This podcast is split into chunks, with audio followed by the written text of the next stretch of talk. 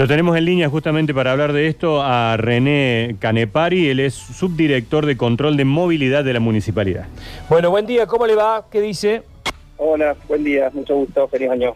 Eh, gracias, René. Eh, bueno, esto fue así, entonces, están, ¿han salido de la casa de Uber o, o esto es ya un operativo que existe desde hace un tiempo?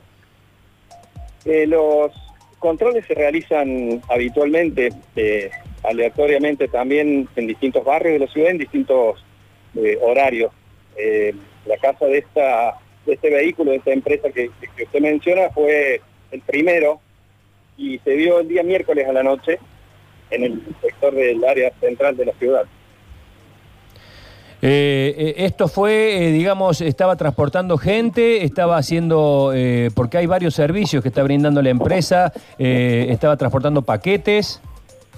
Eh, no transportaba gente, tenía un pasajero y obviamente constatamos que, que era del servicio de esta aplicación porque cuando es interrogado él reconoce que, que lo contrató a través de la aplicación.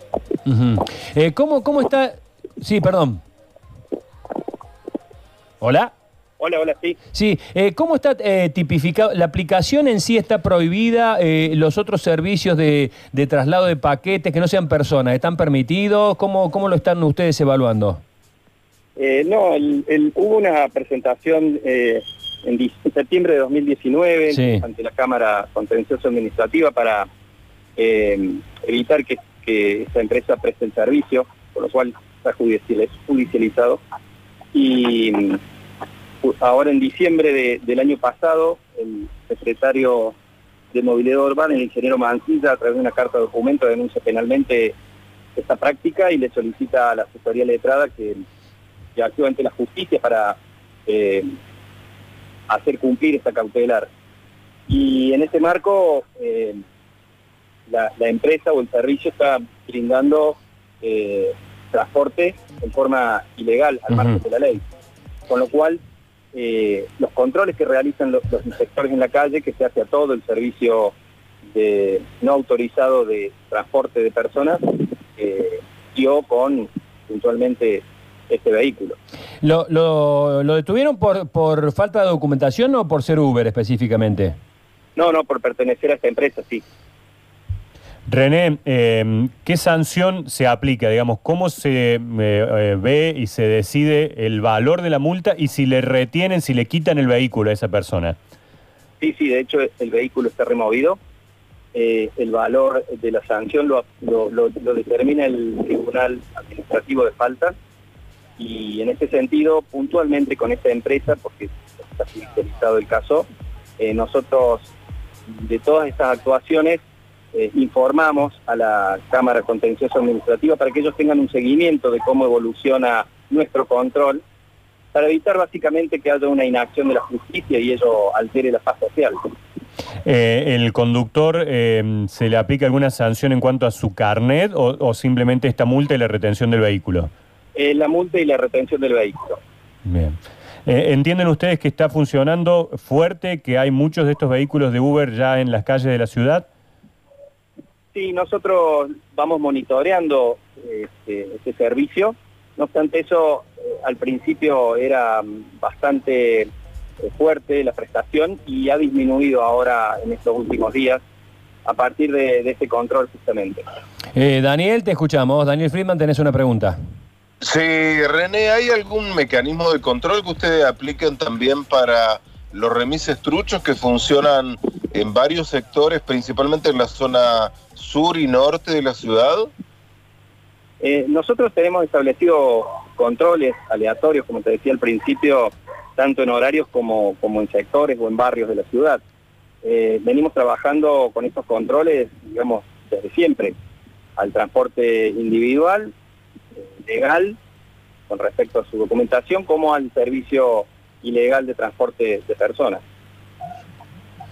Eh, ustedes, eh, eh, eh, explíqueme un poquito, ustedes tienen, hay, hay alguien que, digamos, que ti- tienen un casa Uber, ¿cómo es, cómo es el mecanismo fino? Eh, no, no está direccionado puntualmente a Uber. Eh, está hecho el control o determinado la planificación de los Ah, controles Bien. para todo el servicio ilegal. No obstante eso, yo quiero recalcar la, la pericia de los, de los inspectores. Bien. Ellos, la verdad que de forma muy acertada de- este, detectan todos estos vehículos eh, de forma muy eficiente. Está bien. Nosotros este, eh, tenemos publicidad de la empresa y como vivimos de ella la, la emitimos y cuando pasan estas cosas lo informamos, este, porque es lo que nos corresponde como periodistas. Eh, la cuestión comercial va por un lado y la periodística va por el otro. Este, nosotros eh, teníamos la- el conocimiento. Y, y esto probablemente eh, exceda, porque esto seguramente será una decisión del, del intendente, pero usted debe estar al tanto, de que eh, la gente de Uber había propuesto eh, en Córdoba algunos arreglos como en Buenos Aires, eh, de, de manejarse en ciertas zonas, de no manejarse en el centro, de, de proveer el servicio a los taxistas, como para poder llegar a un arreglo con la municipalidad. ¿Ustedes están al tanto de eso? ¿Han participado de estas reuniones? ¿Han recibido esta propuesta?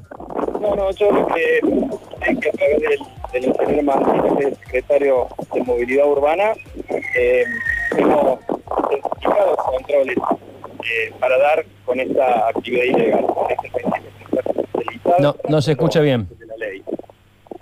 ¿Hola? Hola, hola, sí. Sí, ahora sí, ahora sí lo escuchamos. Perdón, eh, si puede repetir porque no lo escuchamos.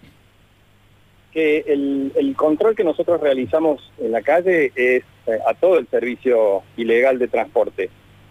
Puntualmente, eh, en el caso de, de esta empresa, eh, se ha intensificado el control porque justamente como está judicializado, llevamos el control a, todo el, a todo el éxito municipal de la, de la ciudad de Córdoba.